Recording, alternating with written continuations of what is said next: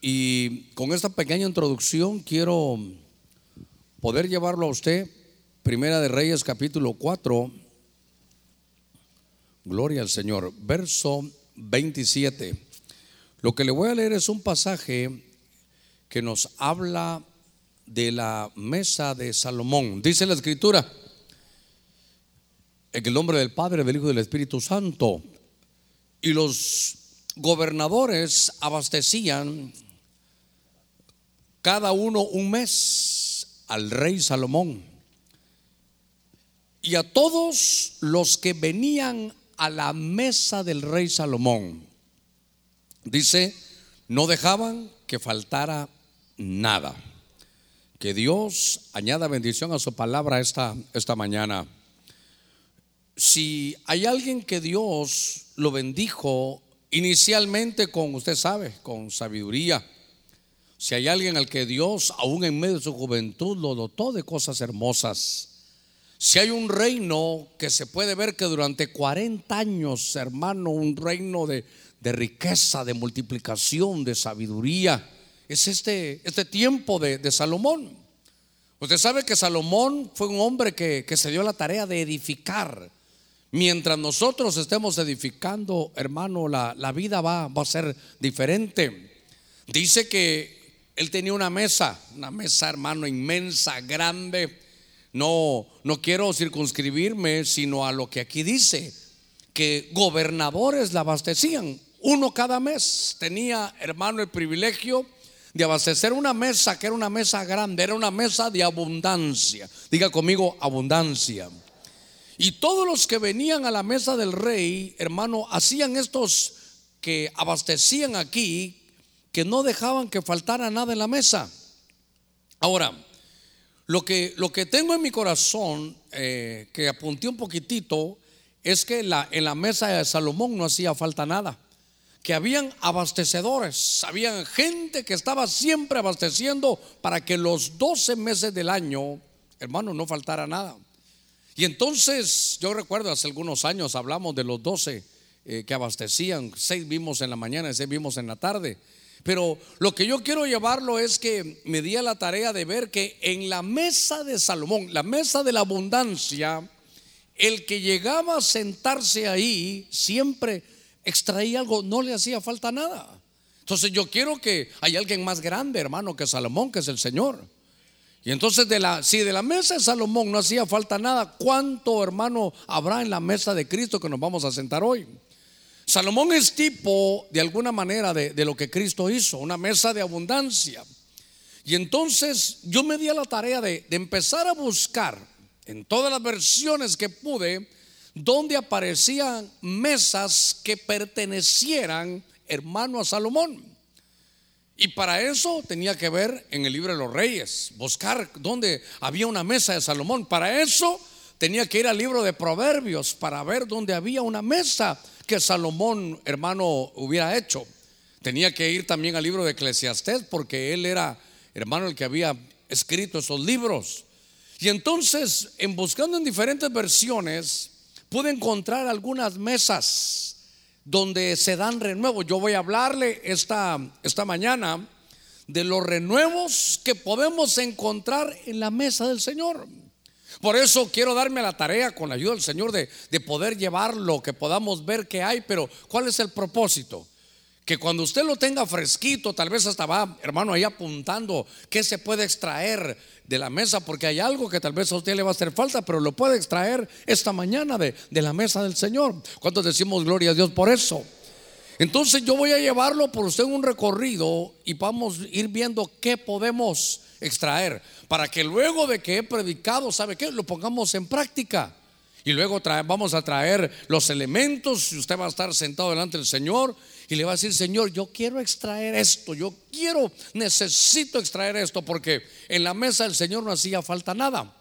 Fíjese que en el, en la, en el libro de Proverbios, que son libros que escribe Salomón, venga conmigo, capítulo 9, verso 1, dice la escritura que la sabiduría ha edificado su casa. Fíjese, dice que esa mesa ha labrado sus siete columnas, la sabiduría Y en el verso 2 dice, ha preparado su alimento, ha mezclado su vino y dice ahí, y ha puesto también su mesa. Note que es una mesa que aparece en el libro de Proverbios, tiene que haber sido una mesa, hermano, de, de Salomón. Y claro, obviamente yo le decía que son mesas donde hay sabiduría. La Biblia dice que si alguien tiene, hermano, falta de sabiduría, que la pida. Que Dios, hermano, sin molestarse va a decir, tú quieres sabiduría, yo te la doy. Solo que hay que estarla, hermano, pidiendo. Ahora, cuando veo esta mesa, eh, podemos hablar de algunas otras situaciones, pero me llamó la atención porque en esa mesa, hoy vamos a sentarnos, y dice que en esa mesa había vino. Y esa, esa palabra que ese, usted sabe, muchos tipos de vino, pero esa palabra que aparece en Proverbios capítulo 9, en la mesa de Salomón, esa palabra es la palabra yayin, es ese tipo de, de vino. Y una de las primeras veces que aparece ese vino, hermano, es cuando, cuando Abraham enfrenta su vida a Melquisedec. De pronto aquel, aquel Melquisedec que es un rey, que es sacerdote, que su sacerdocio es eterno, hermano, de pronto está delante de Abraham. Usted sabe la historia, lo hemos platicado algunas veces. Y entonces aquel sacerdote le da, hermano, pan, le da vino, y es ese vino Yallín, y lo bendice. Y entonces, estando en esa situación, fíjese, de participar del pan y del vino, solo me quiero detener aquí. ¿De dónde sacamos ahora nosotros, hermano, participar del pan y del vino? Fue una ordenanza que dejó Jesús. Antes de eso era, se celebraba la Pascua, pero Jesús dijo, voy a inaugurar esto con pan y con vino. Diga conmigo, pan y vino. Con los dos elementos. Y entonces yo veo, Jesús vino a instaurar eso. ¿Y eso dónde aparece? En el sacerdocio Melquisedec. Y entonces usted sabe que Abraham está, hermano, recibiendo esa, estaba por recibir esa bendición, pan, vino, ese vino Yayín, ese vino sacerdotal. Me parece que esta, esta mesa es una mesa sacerdotal. Ahora, ¿a dónde quiero llevarlo?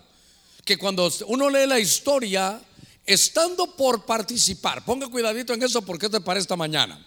Estando por participar del pan y del vino y de la bendición que le iban a dar, de ese vino Yayín que está en la mesa de Salomón, dice que apareció el rey de Sodoma y le dijo, ¿sabes qué? ¿Sabes qué? Abraham, yo también te quiero dar algo. Antes de que agarres lo del sacerdote ahí de Melquisedec, yo te quiero dar a ti. ¿Sabe, ¿Sabes qué? Yo te voy a dar riqueza, yo te voy a bendecir, pero, pero solo dame las almas. Fíjese, mire, mire el trueque que quería hacer. Y entonces Abraham toma la decisión y dice, ¿sabes qué, rey de Sodoma? Te agradezco, pero no voy a tomar nada de ti. Ponga cuidado. Porque cuando venga la bendición, yo no quiero que digan que, que el rey de Sodoma me ha enriquecido. Yo no quiero la riqueza del rey de Sodoma. Y entonces, usted sabe, Abraham fue un hombre rico. Abraham tenía su secreto de las riquezas, habrá muchas cosas que hablar de él. Pero cuando él se enfrenta al sacerdote de Melquisedec y bebe de ese, de ese vino, le dan pan, vino, bendición, Luego él en, agradecimiento, sin manipulación, sin que nadie lo esté presionando, saca los diezmos de una victoria que había tenido en el momento y le dice, aquí están los diezmos. Y se los da hermano al sacerdote de Melquisedec. Lo que me llama la atención es que él dijo, yo no quiero que cuando la gente me vea a mí enriquecido, piensen que me lo dio el rey de Sodoma. Entonces, él que quería que supieran que era el Dios del cielo que lo había bendecido. Nosotros tenemos, hermano, una promesa de bendición aún económica de parte de Dios.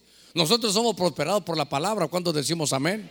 Pero en esa mesa lo que encontró, hermano, es que el que lo iba a enriquecer era Dios. La riqueza que Dios da no te va a causar tristeza, hermano. Cuando el enemigo, porque el enemigo también, ah, dice, fíjese que el enemigo como que quiere, hermano, habilitar nuestra codicia, mira nuestro corazón y dice, a ver, si le voy a tocar la codicia. Pero, pero Abraham dijo, yo no quiero de esa, esa riqueza, yo quiero de la riqueza de Dios. La riqueza que viene de Dios no te va a causar tristeza. Eso es lo que tú debes, hermano, de entender. Entonces, lo que veo en la primera mesa, hermano, de, que veo aquí con Salomón es que era una mesa sacerdotal que era una mesa que le iba a traer, hermano, a él, a él riqueza, pero que la riqueza que queremos es la riqueza que viene de Dios. ¿Se recuerda? El Señor siendo rico, se hizo pobre para enriquecernos, hacernos ricos en fe, ricos en misericordia, ricos en buenas obras. Entonces toda la riqueza, hermano, está en la mesa. Mire qué cosa hoy. Por eso cuando nos toque hoy estar en la mesa de nuestro Señor y tome del vino, ahí se recuerda que es el vino del sacerdocio de Melquisedec. déjeme avanzar. Estaba leyendo algunas versiones. Hay una nueva versión internacional en Proverbios 16:33. A ver cómo, este es, un, este es una, estaba leyendo estos versículos ayer en otras versiones, ahí le voy a contar. Proverbios capítulo 16, verso 33 en la nueva versión internacional.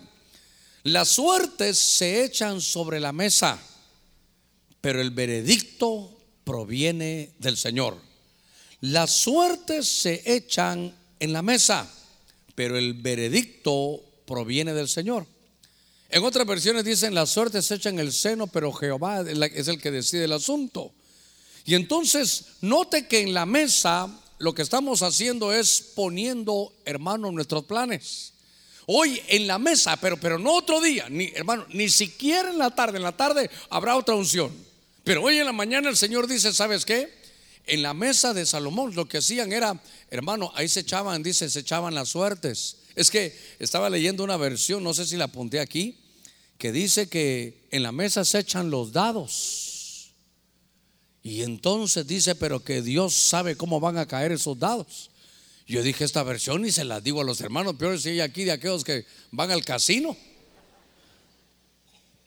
¿Cómo que se llama cuando se juega, hermano? ¿Perdón? Ah, chiviar es chiviar. Bueno, bueno. aquí sale oveja. Mire, aquí hay ovejas, no hay chivos. Entonces, ya me imagino algún hermano allá, Señor, Proverbios 16, 33. Vamos, ¿verdad? No, por favor, nadie, nadie lo vaya a tomar así. Pero me llamó la atención que es que por ahí alguien tendrá esa versión, porque por aquí creo que lo había apuntado yo. Pero era que, ¿verdad? Que ahí dice que se tiran los dados. Entonces nadie vaya a llegar ahí pensando que eso es así. Lo que el Señor está diciendo es pon tus proyectos, pon tus planes, pon, ¿sabe qué? Pon a lo que tú apuestas. Pon ahí, yo Señor estoy apostando por una casa, estoy apostando, me quiero ir a España, yo me quiero ir a Estados Unidos, yo me quiero ir aquí, bueno, donde hay todos sus planes. Entonces me llama la atención porque hubo una profecía, hermano, que no hay victoria sin Getsemaní. No sé si usted lo escuchó, pero es que en el Getsemaní es, es, la parte de la mesa, ponemos nuestros planes, Señor, yo quiero esto, yo quiero el otro, y sabes que esto que viene yo no lo quiero, pero al final eh, ahí tiró el Señor todos sus dados. Por favor, óigame con, con oídos espirituales. El Señor cuando estaba en el Getsemaní sudó gruesas gotas de sangre, dice, como gruesas gotas de sangre. Estaba bajo un estrés tremendo y cuando él vio lo que venía de parte de Dios, porque a veces vienen cosas de parte de Dios y uno no las quiere. Uno dice, no, Señor, esto no, eso no, esto no es para mí. Pero en el Getsemaní uno dice, Señor, estos son mis planes pero que no se haga como yo quiero, sino que se haga como tú quieres. Entonces, en esta mesa, hermano, la mesa de hoy en la mañana, ponga sus planes, ponga, hermano, sus proyectos. Pongamos ahí en la mesa el Señor planes, inversiones, hermano, viajes, ventas, compras. Póngalo delante del Señor, póngalo ahí en la mesa. Solo le voy a pedir algo, no vaya a estar, Señor, ahí va.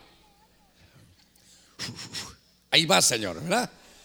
Pero lo que yo estaba viendo, y no sé, oyó una profecía usted, hija mía, tú que tuviste este problema en tu empresa, eh, no hagas esto, no hagas el otro. Mire, mire, qué tremendo. Porque entonces tal vez la hermana iba a vender la compañía, el Señor le dijo, no la vendas. Señor, es que trabajar en eso, no la vendas. Es que le voy a decir algo, nosotros a veces no, en nuestra mente humana han pasado cosas y uno dice, Señor, yo no le entiendo, allá la voy a entender. Pero en la mesa se ponen los proyectos, las inversiones, los viajes, los cambios, las ventas, las compras. Póngalo ahí, hermano. Pastor, pero ¿cuándo es? Si por eso es que le dejé la, hermano, el, pan y el vino al final. Para que podamos entender qué vamos a hacer, qué, qué vamos a poner hoy. Señor, estos son, Señor, ya solo me falta comprar los boletos. Señor, ¿qué dices? ¿Me voy a la madre patria? Señor, ¿qué dices? ¿Me voy mojada? Señor, ¿qué dices? ¿Oramos por el coyote? Señor, ¿qué dices? Por eso me llamó la atención las profecías. Una, Getsemaní.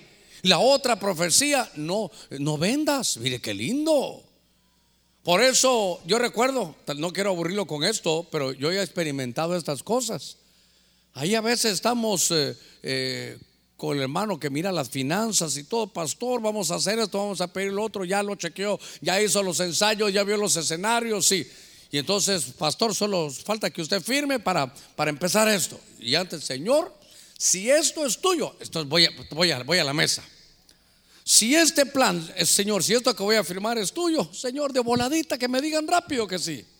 Pero si no es tuyo, Señor, que los del banco digan, esta firma ni se entiende, ya está viejo el pastor, ya no firma igual.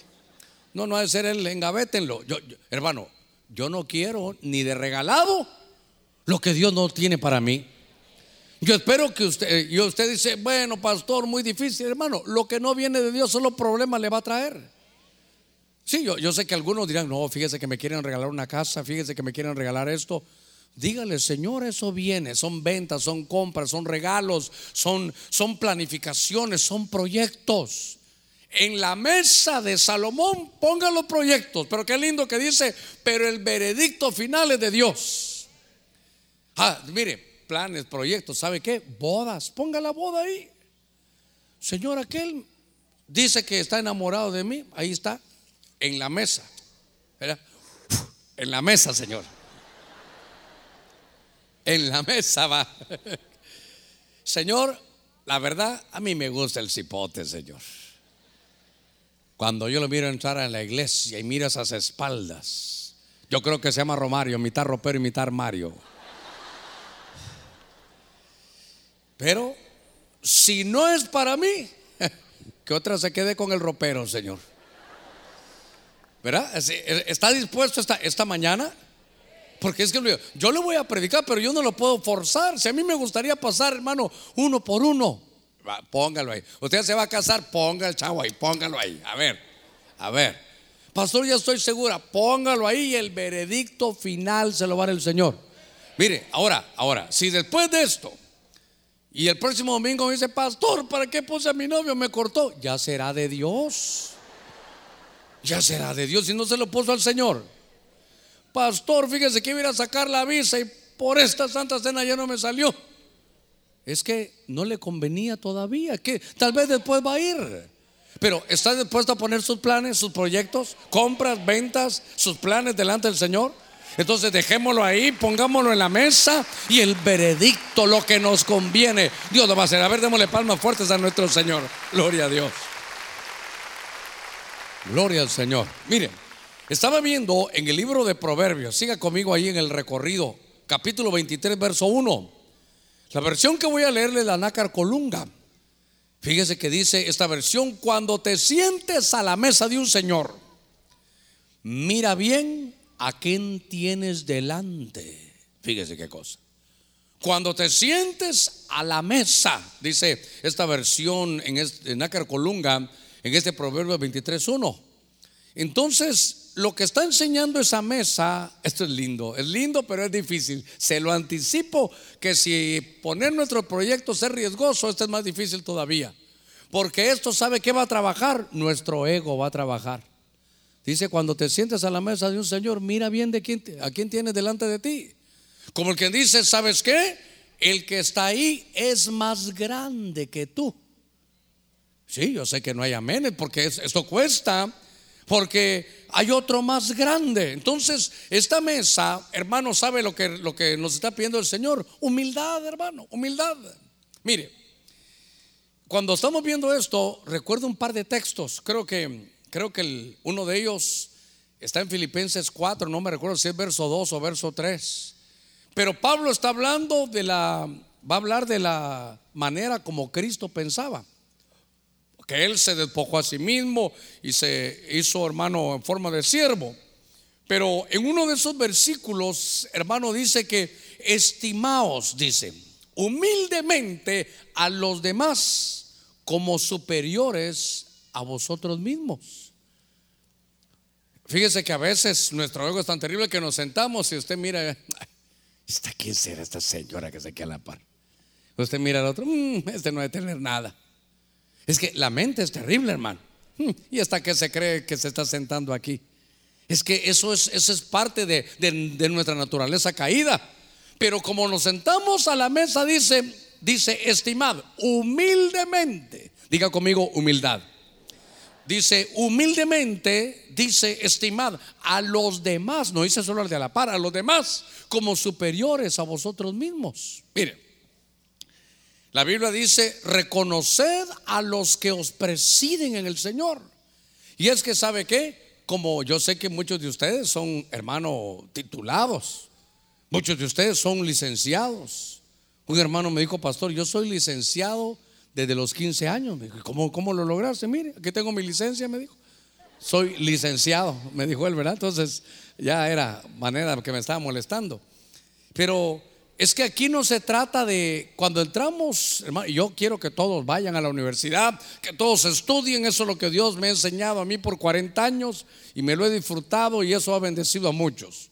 Si usted oye a alguien que le dice diferente, ya está fuera de la visión, tal vez es lo que quiere ser superior a usted, pero ahí dice humildemente consideremos a los demás como superiores. Los títulos seculares servirán allá afuera. Pero aquí sabe qué se da. Aquí no hay títulos seculares, aquí hay ascensos espirituales. Entonces, en humildad, hermano, porque eso dice, estimado humildemente a los demás como superiores. Pero de repente, hermano, mire, le presento, él va a ser eh, el anciano de su equipo. Ah, mucho gusto y por dentro, este va a ser el anciano. Ey, este, hombre, yo creo que mejor me cambio de grupo. No, hombre, sea humilde. Deje de estar juzgando por si tienen esto, tienen el otro. Dice, reconoced a los que os presiden en el Señor. Y es que, ¿sabe qué? Cuando uno busca la humildad y uno, y uno dice, es una, es una actitud de corazón. Pero cuando se sienten a la mesa, lo que está diciendo es, ¿sabes qué? Aprende a ser humilde. Ahora, hermano, la humildad tiene unos premios, se lo voy a leer en, Proverbios 22, 4. La recompensa de la humildad y del temor de Dios, oiga, son la riqueza, el honor y la vida. Fíjese qué lindo, hay una recompensa por la humildad. Cuando, cuando, porque hermano, es que, mire, como yo sé de que estamos, no, no hechos, no hechos todos. Y entonces, eh, de repente, eh, hablando la carne, que se sale la carne de uno. Y entonces, hermano, y ahora vamos a orar por estos hermanos que van a ser diáconos o van a ser ancianos. Y usted sentado de allá, ese, ese pusieron de anciano. Si yo soy más que ese. Ay, Señor, te pido que le reveles al pastor que aquí está el mero jefe. Yo no sé por qué pone a otros él. Entonces, hermano, lo felicito. Perdóneme, hermano. O se lo pusieron de, diácono. No, hombre, aquí entre usted y yo, ni talla tiene. Pero voy a orar por usted, no se preocupe. Eh, se te subió, hermano. Aquí no es, aquí no es por, por capacidades humanas. Aquí es por llamamiento. Fíjese que una vez llegó cuando la iglesia comenzaba, un hermano, no, yo quiero predicar ahí, yo quiero predicar ahí. Y entonces el que más me pedía es el que menos ponía. Y un día había un hombre que yo estaba levantando ahí en la iglesia que mira, predicar, ministrar esto, en predicar lo otro. Y, y entonces me fue a alegar el otro. Yo tengo más tiempo que él, me dijo, pero, pero ya casi que me pegaba, hermano. ¿Por qué lo puso al si yo tengo más tiempo que él? Y hermano, no me pregunte cómo me baja una respuesta. Y le digo, es que el púlpito no es por tiempo, es por llamado. Así como se quedó usted, se quedó él. Ahí nos quedamos viendo. Solo dio la vuelta y se fue. Pero por eso yo le digo que en la mesa, en esa mesa lo que tiene que haber es humildad. A ver, atrévase a algo. Dígale al que está a la par suya, tú eres superior, hermano. Al del otro lado también, tú eres superior, hermano. Al de adelante, tóquele el hombro, hermano, usted es superior. ¿Se, se atrevió a hacerlo? Pero por favor, al de atrás no, pastor, porque ese no me llega. Pues volteese al de atrás. Y dígale, hermano, usted es superior. Usted es superior. Hoy nos sentamos a la mesa para entender lo que es la humildad en Dios. Pero la humildad de Dios dice que Dios te va a dar riqueza, honor y vida, porque Dios, hermano, mire, al que tiene humildad lo busca. A ver, démosle palmas fuertes a nuestro Señor. Gloria a Dios. Hermano, ¿cuántos queremos riqueza, gloria y vida? A ver, ¿cuántos quieren riqueza? Ah, solo porque ya no me da el pie, porque cuando era joven sí subía el pie. Ah, ya no me da, hermano. Pero yo digo, Señor, el que no quiere, dámela a mí, Señor, yo sí quiero. Riqueza, ¿sabe qué? Esa palabra honor es gloria, es cabod, fuerza, multiplicación, éxito empresarial, es vida, eso, está hermoso, pero para eso se requiere antes que la humildad. Ahora, estaba viendo todas las mesas que pude buscar, hermano de Salomón. Yo quiero que usted vaya viendo, ¿verdad? Todo lo que hay en la mesa, todo lo que vamos a extraer, hermano, en la mesa. En Proverbios capítulo 25, verso 6, hay una versión, hermano, que es una versión que se llama viviente. Y fíjese que tal vez esto es para algunos que Dios está llamando a su obra, pero dice, no exijas una audiencia con el rey, ni insistas en hacerte un lugar entre los grandes. Oiga lo que dice el verso 7 en esta versión. Es mejor esperar a que te inviten a la mesa principal y no que te echen y pases vergüenza en público tan solo por haber visto algo. Entonces, ¿sabe lo que veo aquí? que está, esa persona está, está como forzando, hermano, su llamado. Y entonces le dice el Señor, ¿sabes qué? Deja, deja estar exigiendo. Ahora, no le está diciendo que no va a pasar nada, sino que le dice, ¿sabes qué? Espera, espera que te inviten. ¿Sabe qué? Espera que te llamen. ¿Sabe cómo le llamo yo a esto? Poner nuestro reloj junto con el reloj de Dios. Porque aquí hay dos cosas. Algunos Dios los va a llamar, hermano, al ministerio. A tiempo completo, tal vez de inicio, tal vez no. Porque, pero sí te va a llamar Dios a muchos de ustedes a trabajar en su obra. Entonces, cuando Dios te, cuando Dios te llame, tú, tú no te estás haciendo eh, ahí forzando ni, ni tratando de abrirte un lugar. Pero cuando Dios te llame, entonces sí hay que decir amén. Porque miren, los dos extremos son malos. Uno es querer ir cuando Dios nos está llamando. Y otra es decir que no cuando Dios ya te va a llamar, hermano. ¿Y sabe qué? Yo soy experimentado para esas cosas de los extremos. Porque yo siempre miraba muchos hermanos que iban, que salían en falso, les iba bien mal. Iban al ministerio y no les iba bien. Entonces yo decía, no, así, yo así, mejor no. Pero entonces yo me fui del otro lado.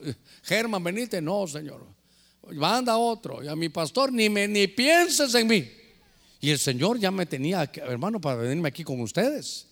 Y entonces yo, yo realmente nací en Guatemala, pero yo ya iba a terminar mi carrera siendo catracho, hermano. Pero, pero claro, yo ahora lo sé después de todos estos años. Pero yo sí vi cuando Dios me estaba llamando, yo, hermano, me resistí. Y entonces déjeme que, que, que pueda invertir unos minutitos a esto. Cuando hablamos una vez con los obreros y hablando con la gente que tiene llamado, Usted tiene que saber, tal vez para, esto es solo para aquellos que Dios los, tal vez los está llamando, hermano. Tal vez Dios te dice, mira, mira, has esperado, ahora te voy a invitar. Porque primero dice, no te, no te autoinvites, no te autonombres. El que solo se levanta, solo se cae. Pero cuando Dios te esté llamando, entonces yo por lo menos cuando Dios me llamó entendí algo. Entendí que si iba a empezar de cero, tenía que tener un trabajo secular. Porque ¿cómo empezar de cero? ¿De qué van a vivir los hijos y esto y el otro? Pero, pero algunos, hermanos, cuando uno lee en la Biblia, algunos, ¿sabe qué? Quieren que Dios los llame, pero solo si se quedaron sin trabajo, si ya no tienen cómo, hermanos, si ya, ya, ya no saben nada, eh, si han fracasado en la vida, aquí estoy, Señor. No, pero Dios te va a llamar tal vez en lo mejor de tu carrera. Dios te puede llamar cuando estés en lo más alto. Le ruego que no se va a molestar conmigo, pero Dios no va a llamar fracasados.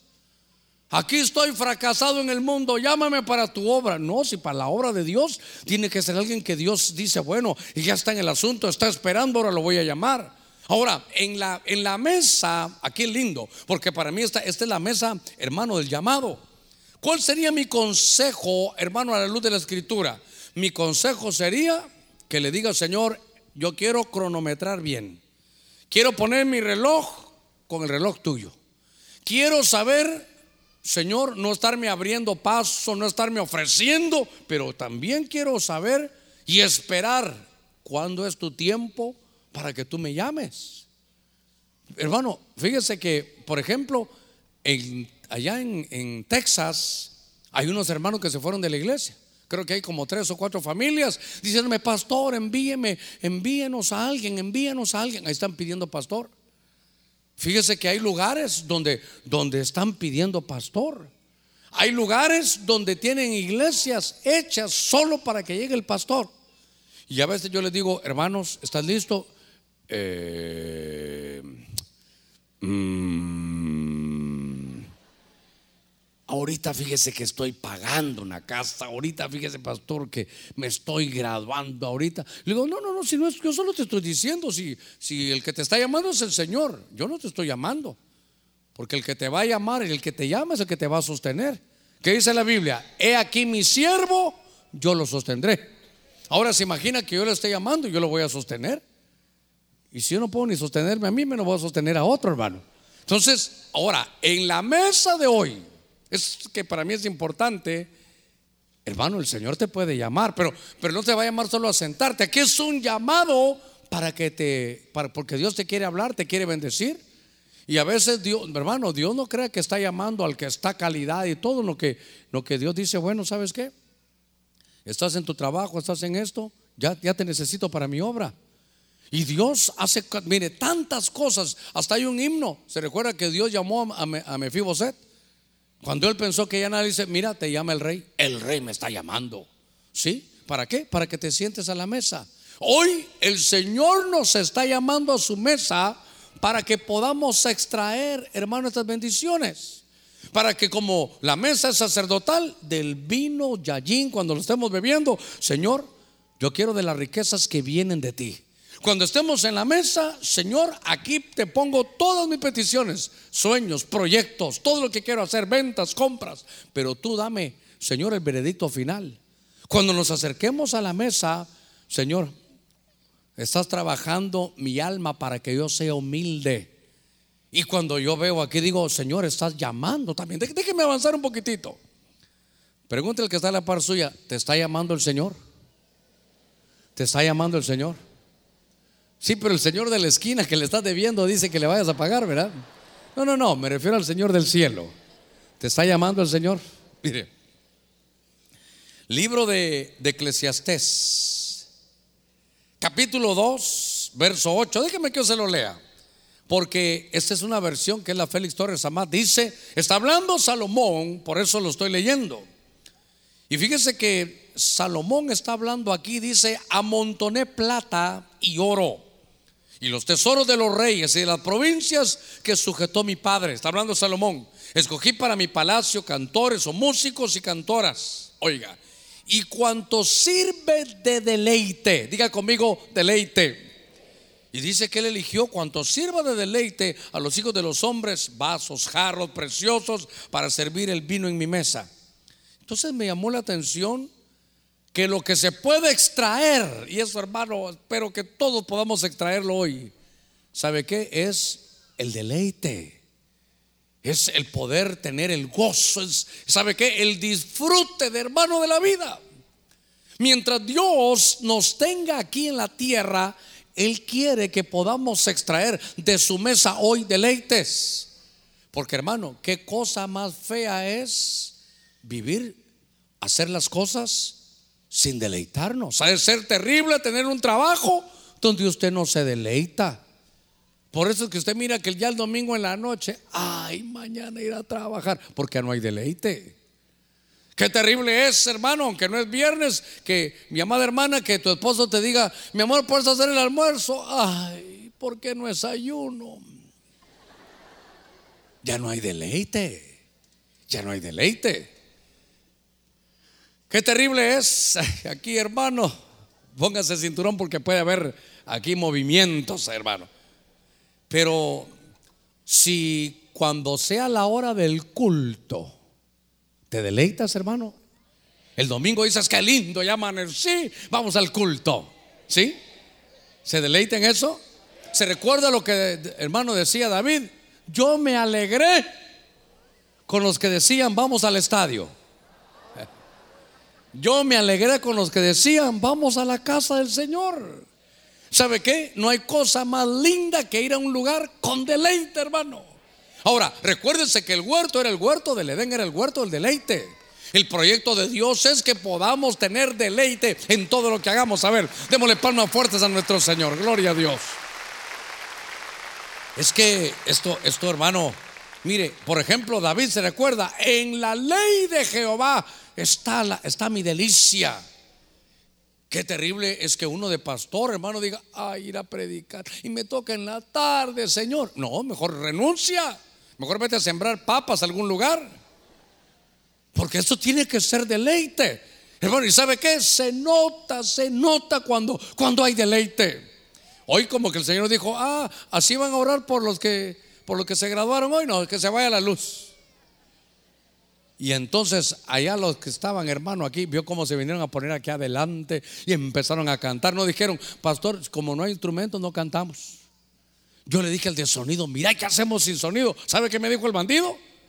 Jesús predicaba sin sonido, pastor, me dijo. ¿Usted sabe qué le dije yo? ¿Sabe qué le dije yo? Llamémoslo pues, le dije yo, hermano.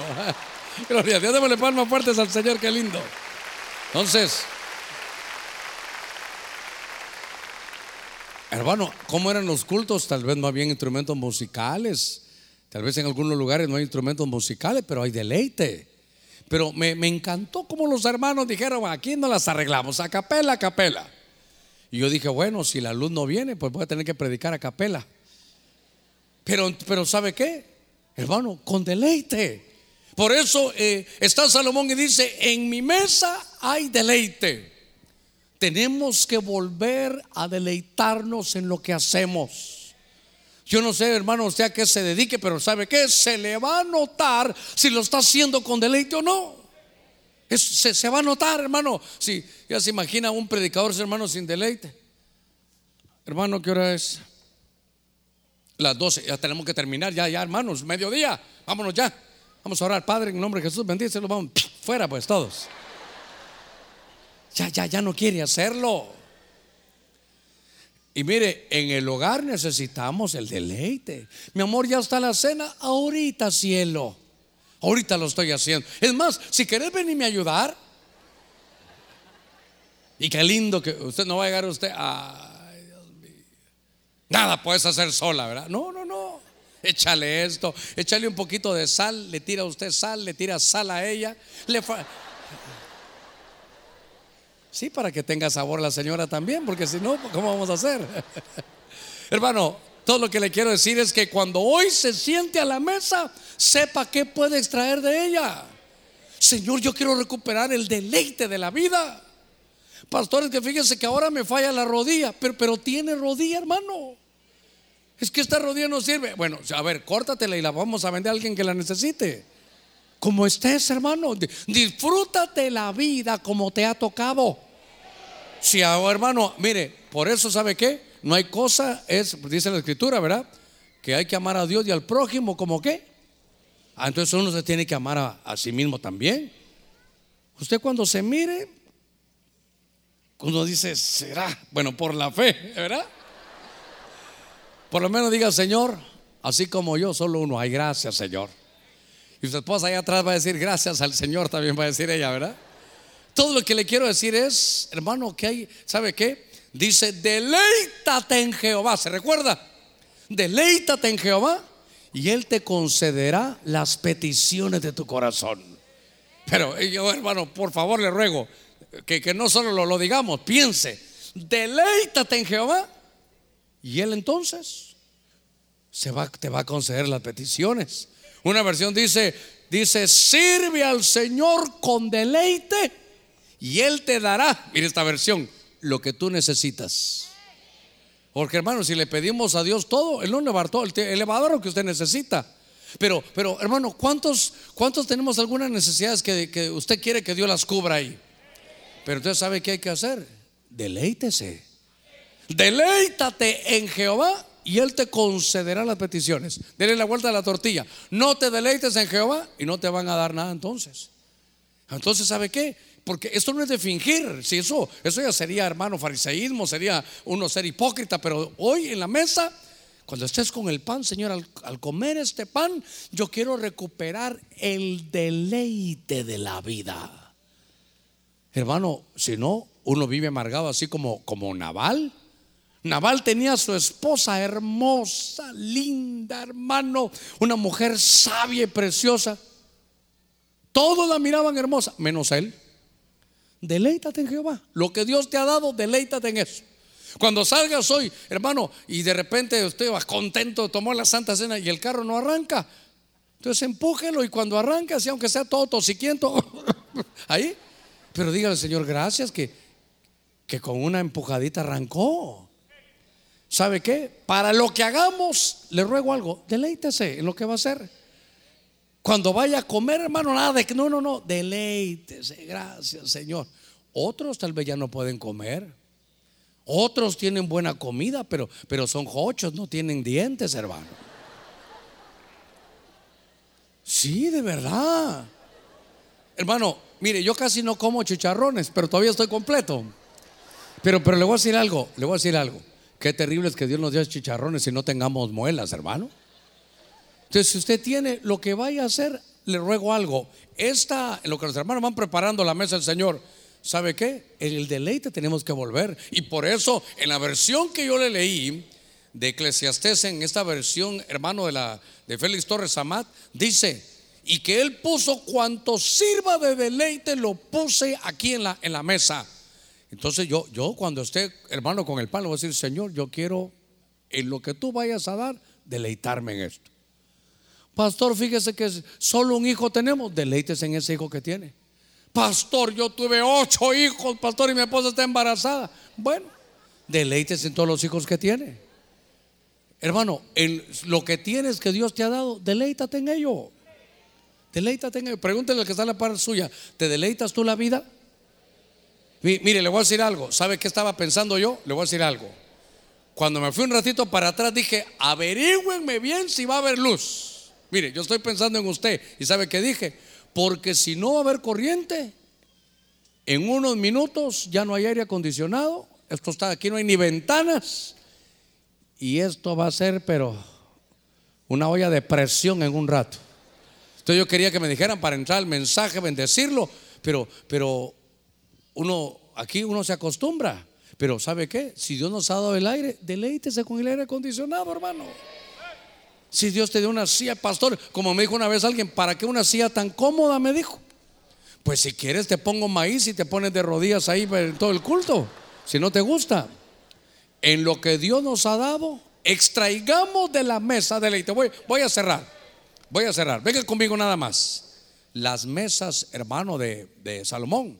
En el libro del Cantar de los Cantares, la versión de las Américas dice, deje que los hermanos ya vayan pasando ahí con los elementos mientras el rey estaba a la mesa, dice, mi perfume esparció su fragancia. Otras versiones dicen, mientras el rey estaba en la mesa, mi nardo dio su olor. Déjeme que, que le diga esto. En Marcos capítulo 14, verso 3. A usted ni les haga caso a los hermanos ahorita. Ahorita ponga atención al mensaje y luego vamos a ministrar. Los hermanos de alabanza ya también preparándose. Mire esto. Dice que estando él en Betania, sentado a la mesa en casa de Simón el leproso, vino una mujer con un frasco de alabastro de perfume muy costoso, oiga, de nardo puro. Diga conmigo, de nardo. Y entonces dice que y rompió el frasco y lo derramó sobre la cabeza de Jesús. Y dice que la casa se llenó de olor. Lo que, lo que yo quiero que vea es que había un frasco en la mesa. Estaban ahí, estaba el Señor en la mesa.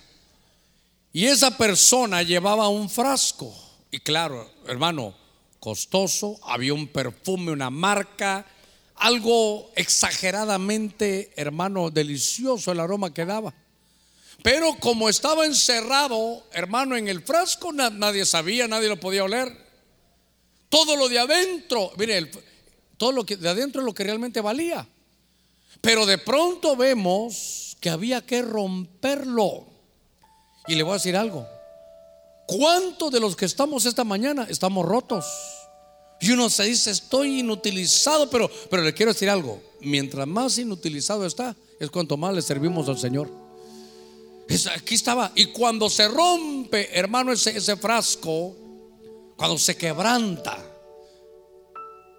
cuando está para todos inutilizado, entonces, hermano, es, es cuando realmente empieza a dar su efecto.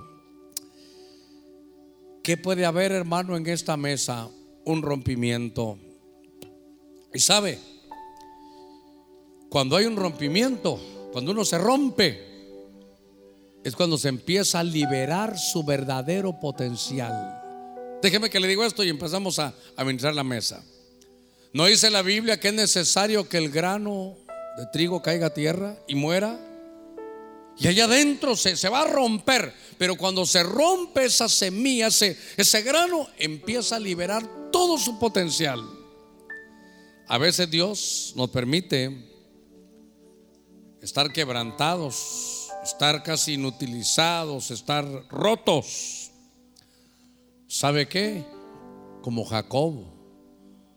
Cuando lo rompieron, allí se iba a convertir en Israel. Los hermanos pueden empezar a, a repartir los elementos. Por favor, no pierda el mensaje. Por eso dejé la mesa al final para que usted diga, ¿qué le voy a extraer a esta mesa hoy? ¿Qué le voy a extraer? Riquezas de Melquisedec. Riquezas que vienen de parte de Dios. La verdadera riqueza no te va a traer tristeza. Dígale, Señor, yo quiero la riqueza que viene de ti. La que viene del hombre, la que viene de negocios turbios y sucios, yo no quiero eso, Señor. Cuando ya tenga el pan y el vino, se puede abstraer de lo demás, cerrar sus ojitos de afuera y abrirlos de adentro y decirle, Señor, yo quiero saber qué voy a extraer de esa, de esa mesa. Señor, en esta mesa, esta mañana, te pongo mis planes, mis proyectos, mis inversiones, lo que yo quiero hacer, mis viajes, los cambios, compras, ventas. Todo lo que usted vaya a hacer, dígale, Señor, aprendí que lo voy a poner en la mesa. Hay cosas a las que yo le apuesto en esta vida, Señor pero las voy a poner en la mesa. Bodas futuras, decisiones de la vida, póngalas ahí y dígale, Señor, he aprendido que en el Getsemaní está la victoria. Y aunque la copa que tú tienes para mí sea amarga, yo quiero tu asignación, quiero tu veredicto.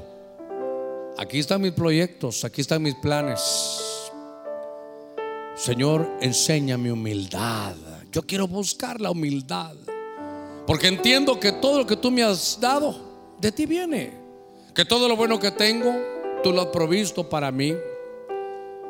Y quiero, Señor, que esta misma mañana aprender a ser humilde. Humildemente estimar a los demás como superiores. Reconocer a los que presiden, a los que lo presiden o me presiden en el Señor. ¿Qué vas a extraer de esta mesa? ¿Qué vas a, a tomar de esta mesa? ¿Qué es lo que quieres que Dios ministre para ti esta mañana? Qué tremendo que hay llamamiento.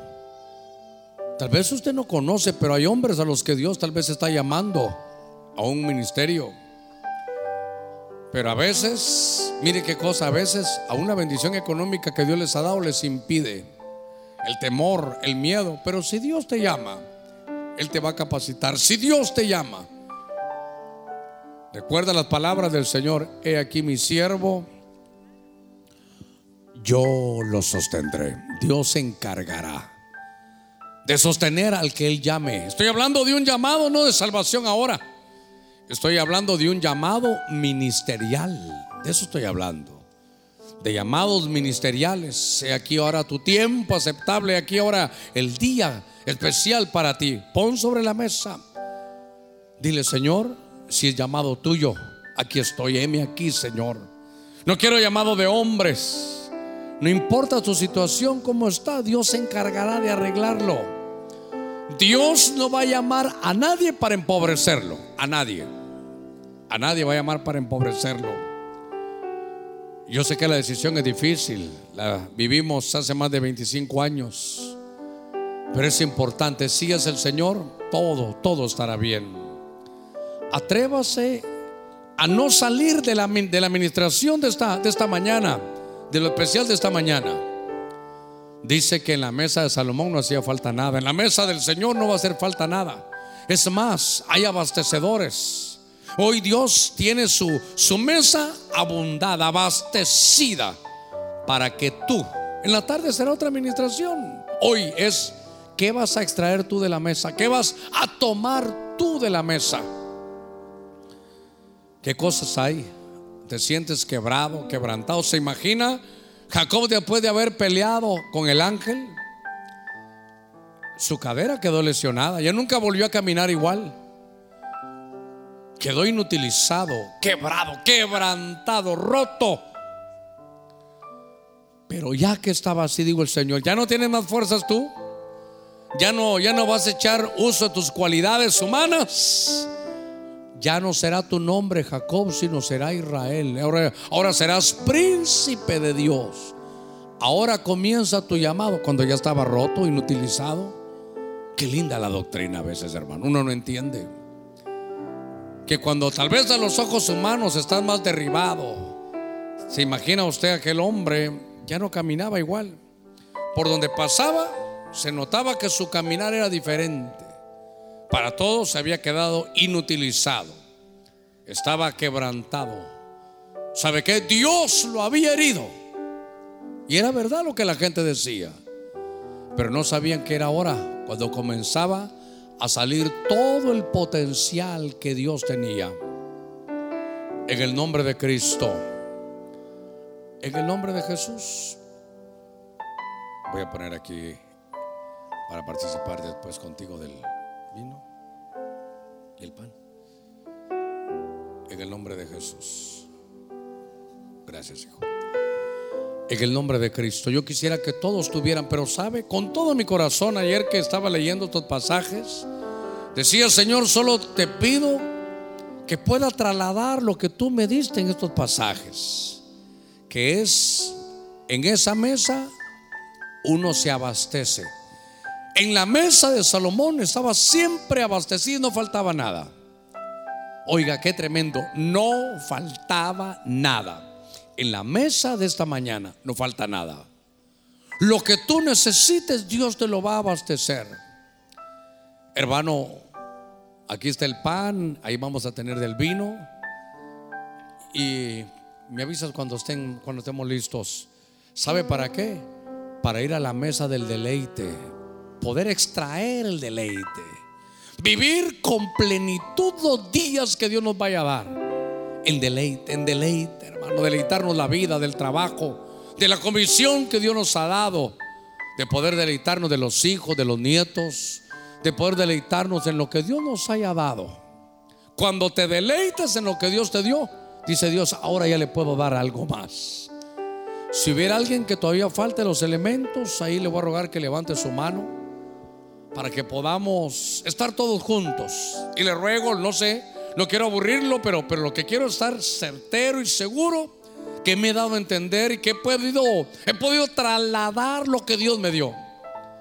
Esta mesa de esta mañana es tan especial, hermano, tan especial.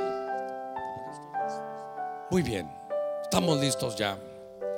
Usted va a extraer de la mesa creyéndole a Dios Dígale, Señor, yo he oído tu palabra y como Samuel no quiero dejar caer ni una sola de esas palabras. El Señor en esa oportunidad se sentó con sus discípulos y tomó del pan y le dijo, este pan representa mi cuerpo, que por vosotros ha sido partido. Este pan representa el cuerpo de Cristo. Este pan representa el sacrificio que Cristo hizo tomando su lugar y el mío. para podernos bendecir y darnos deleite. Yo no sé usted qué va a extraer, pero cuando yo estaba predicando dije también que cuando comiéramos del pan, si hay algo que tenemos que recuperar es el deleite. El deleite en su palabra. En la ley de Jehová está su delicia. ¿Sabe qué? El deleite en el servicio, Señor. ¿Cómo puedo venir a servir? ¿Cómo puedo venir a servirte sin deleitarme en ello? No puedo, esa, esa no es vida. ¿Cómo puedo estar en familia sin deleitarme en mi familia? Comemos del pan y yo, no sé usted qué va a extraer, usted traiga lo que quiera, de lo que hay en la mesa, porque no, no, no, no falta nada. Pero yo quiero extraer deleite en el nombre de Cristo. Comamos del pan.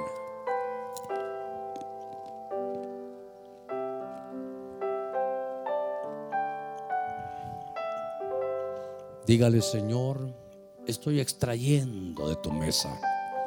Al comer el pan, sé la obra perfecta que has hecho. Señor, yo quiero extraer riqueza que venga de ti. ¿Cuándo pudo discernir Abraham eso? Cuando el sumo sacerdote le dio pan, le dio vino y le dio bendición. Rápidamente llegaron a decirle, mira, deja eso, mejor yo te ofrezco también.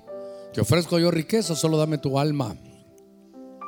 Y él dijo, ¿sabes qué? Le dijo al rey de Sodoma, no te voy a recibir ni las correas de un calzado, para que no digas que el rey de Sodoma enriqueció a Abraham.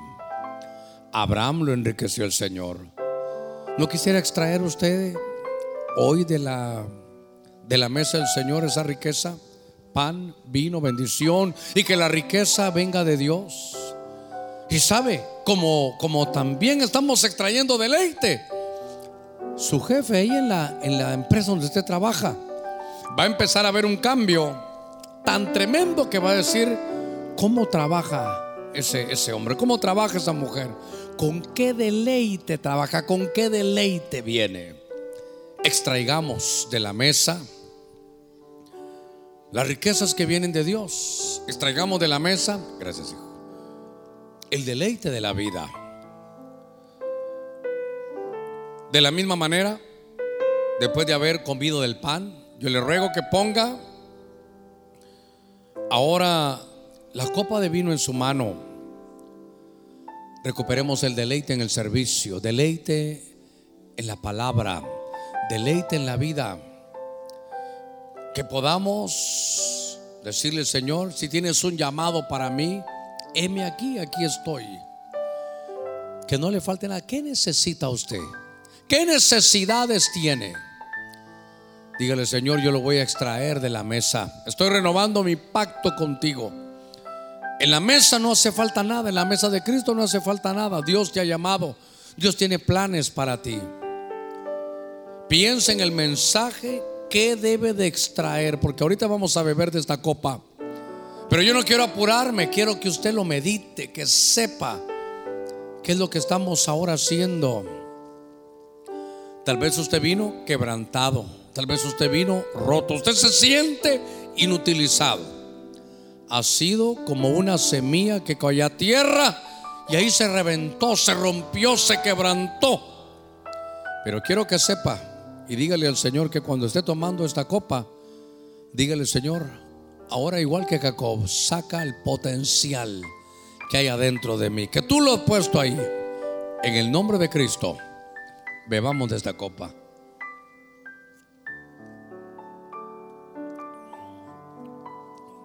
Gracias Señor, gracias. Gracias mi Dios. Ha sido una mesa tan especial porque has ofrecido que yo pueda extraer de ella. Señor, de esa humildad que tú tienes, enséñame a reconocer a los que me presiden el Señor. Enséñame a estimar humildemente a los demás como superiores a mí mismo.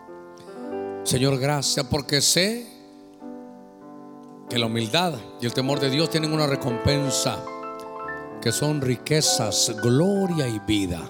Riquezas, honor y vida. Riquezas, cabod y vida. Señor, bendigo a tu pueblo. En el nombre de Cristo. Le voy a rogar que se ponga de pie. Quiero bendecirlos como su pastor. Quiero una bendición, darle una bendición apostólica, una bendición ministerial. ¿Usted a qué vino hoy? A que lo bendijera. A eso vino, a encontrarse, a renovar su pacto.